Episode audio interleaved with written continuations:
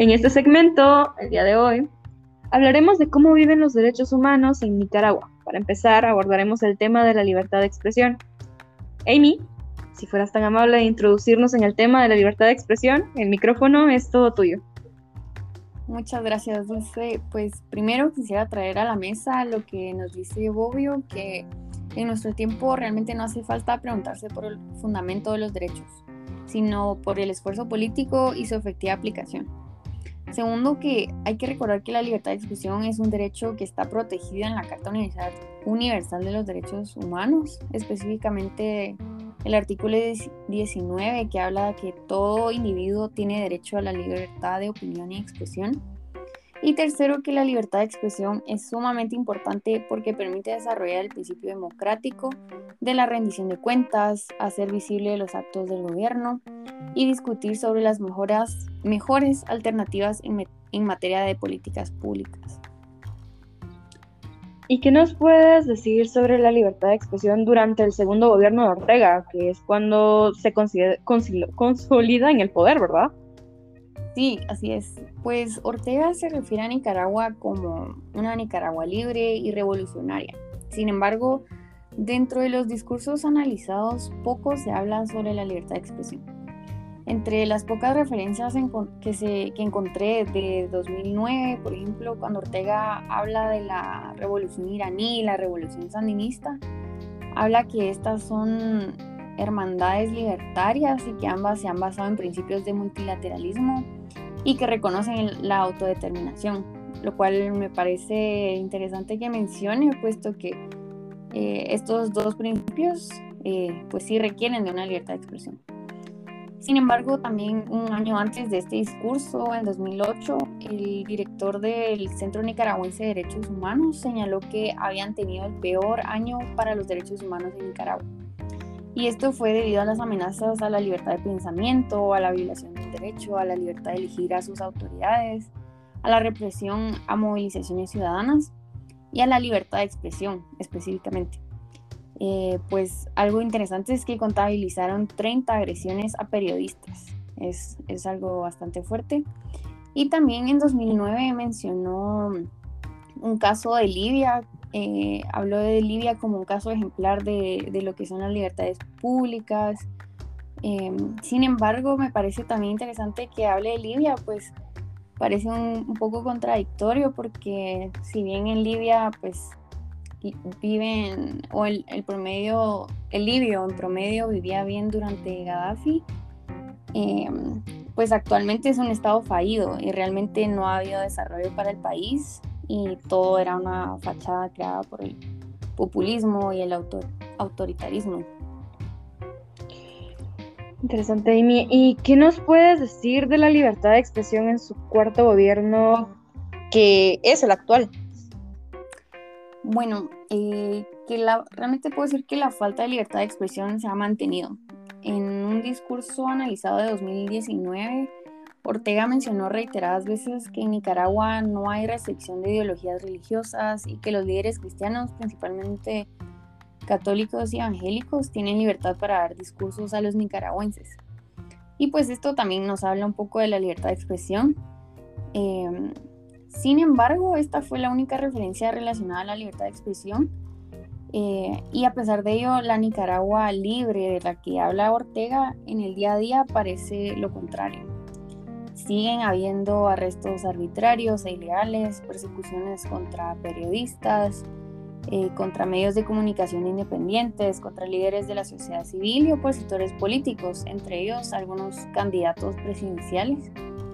Entonces, esto evidencia la falta de importancia que el gobierno de Ortega da a la libertad de expresión y que, y que esta realmente se encuentra limitada en Nicaragua.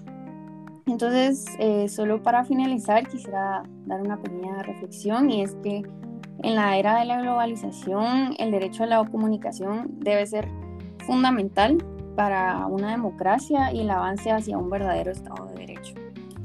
En ese sentido, pues el periodismo es un componente principal de la libertad de expresión del pensamiento y por lo tanto no debe ser limitado. Muchas gracias, Amy. Muy bien, ahora nos encontramos con Sofi. Sofi, en materia de derechos de salud, ¿cómo está Nicaragua? ¿qué nos podrías contar sobre el discurso de Ortega y su evolución? Gracias, Dulce. Pues la verdad es bastante interesante porque en el derecho a la salud las personas deberían de poder acceder a los servicios de cuidado médico, principalmente provenientes del Estado. Pero vemos que en Nicaragua, de acuerdo a cifras del 2008, más del 40% de la población no tenía acceso a ningún servicio público. Estas personas, la mayoría provenían del área rural. Como en la mayoría de países en vías de desarrollo, ¿no? Qué triste, pero sí, Ah, sin embargo, en, los discursos de Ortega del 2019 y el 2020 vemos una postura negligente en materia de salud, haciendo caso omiso a los flagelos estructurales y centrándose en todos los servicios y acciones que sí realiza el gobierno, mencionando frases como nosotros hemos dado las de prevención a 3.336.096 personas, se han realizado fumigaciones con cloro en 29 mercados, y se ha llevado salud a miles de nicaragüenses. ¿Cuántas consultas en este periodo? Miles de consultas, miles de operaciones totalmente gratuitas, miles de hemodiálisis. Aquí no ha parado el sistema de salud o de estar practicando la hemodiálisis gratuitamente. Lo interesante de esto, Dulce, es que antes de la pandemia rara vez hacía mención al sistema de salud. En 2019 lo hizo una vez y en un tono paternalista, típico de un régimen de izquierda, ya sabes. Al sistema de salud sí van los pobres, mencionó en el 2020. Y en ese mismo año lo mencionó 32 veces, o sea, ya cuando teníamos pandemia. Cinco veces en tono paternalista, es decir, yo los cuido, yo los protejo, con mi sistema de salud salimos de la pobreza. Cinco veces refiriéndose a todo lo bueno que ha hecho el gobierno y seis veces haciendo a la pandemia de menos, como si fuera algo no muy importante, porque a todos los países les está pasando, hasta el imperio yanqui, Em, incluso se refiere a la pandemia como una epidemia, que sabemos que esto disminuye su categoría. Entonces, si lo quisiéramos resumir, podríamos decir que para Ortega el sistema de salud está funcionando muy bien. Las personas están siendo atendidas, en especial las pobres. Casi no hay fallecidos por la COVID-19. Esto claro porque no lo están haciendo con las pruebas necesarias. Y Nicaragua está haciendo su mayor esfuerzo a pesar de que los recursos se encuentran de forma limitada.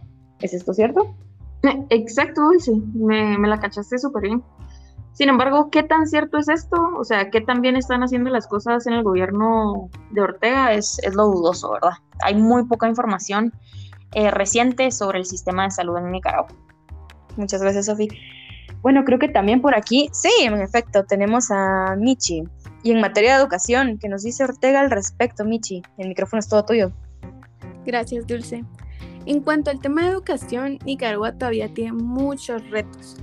Sin embargo, en los discursos de Ortega, pues estos no se mencionan. Los datos oficiales desafortunadamente no son muy recientes, pero se reportaba que en 2009 el 89% de la niñez de 6 a 11 años se encontraban escolarizados y alrededor del 44% de la niñez no finalizaba los estudios secundarios. Frecuentemente escuchamos a Ortega en sus discursos mencionar a la educación como prioridad y esa búsqueda por construir escuelas. ¿Nos podrías ampliar un poco de esto al respecto? Sí, el presidente menciona en varios discursos esa prioridad en la, educación, pero considero que es algo que debemos evaluar en base al gasto que hace el gobierno en educación. Por lo mismo, preparé unos datos, ya que según el Banco Mundial, en 2010, el gasto público en educación representaba el 4.48% del PIB. El gasto se ha mantenido sin pasar del 5% y recientemente se ha dado una reducción del 0.65% del gasto del gobierno en educación. En 2018, por la crisis política y que provocó una recesión económica, pues se vio reflejado la disminución de la inversión en el sector educativo y ahora se ve hasta más afectado por la pandemia. Y pues como escuchan, esta supuesta prioridad no se ve reflejada en una inversión del Estado en la educación. Y sobre las universidades, ¿qué han sido? O sea, las universidades han sido blanco de Ortega, ¿no? Sí, particularmente por los sucesos de 2018 Ortega realiza connotaciones negativas sobre la educación superior, sugiriendo que las universidades del país son manipuladas por fuerzas externas. Y cito, que dice que se utilizaron las universidades para instalar centros de tortura para asesinar. Y podemos recordar las imágenes impactantes que vimos de personas siendo atacadas por parte del Estado de Nicaragua en las universidades. Y quizá no vemos un cambio evidente en los discursos del presidente, ya que la narrativa de construir escuelas y apoyar a la educación es algo que una figura pública no puede dejar de decir para obtener el apoyo de la población. Sin embargo, las acciones del gobierno de Nicaragua en estos momentos no denotan esa priorización de la educación y han tomado a las universidades como un actor de oposición. entiendo. Y teniendo en cuenta estos derechos de la libertad de expresión, de salud y de educación, me pregunto, ¿se ve esto relacionado al fenómeno migratorio que se ha dado desde 2018? Ya que según la Comisión Internacional de Derechos Humanos de la OEA, reportaban en 2019 que la migración forzada a Nicaragua había alcanzado a más de 70.000 personas, de las cuales 55.000 se encontraban en Costa Rica. ¿Es esto cierto? ¿Podrías ampliarnos un poco más del tema? Sí, definitivamente la privatización de los derechos humanos en Nicaragua ha afectado de gran manera a la población. Las personas están buscando protección internacional debido a la difícil situación que viven en Nicaragua, particularmente en cuanto a los derechos políticos y a las condiciones económicas. El presidente Ortega no menciona este desplazamiento que están atravesando los nicaragüenses. Sin embargo, es curioso, ya que cuando esto se relaciona a Estados Unidos, eh, sí se trae el tema a la mesa. Recuerdo que el año pasado Ortega hablaba sobre el maltrato que sufrían los nicaragüenses al ser deportados de Estados Unidos, enfatizando la palabra enjaulado. Y sí, definitivamente se debe criticar las condiciones en las cuales viven los migrantes dentro de las instalaciones de las autoridades migratorias en Estados Unidos.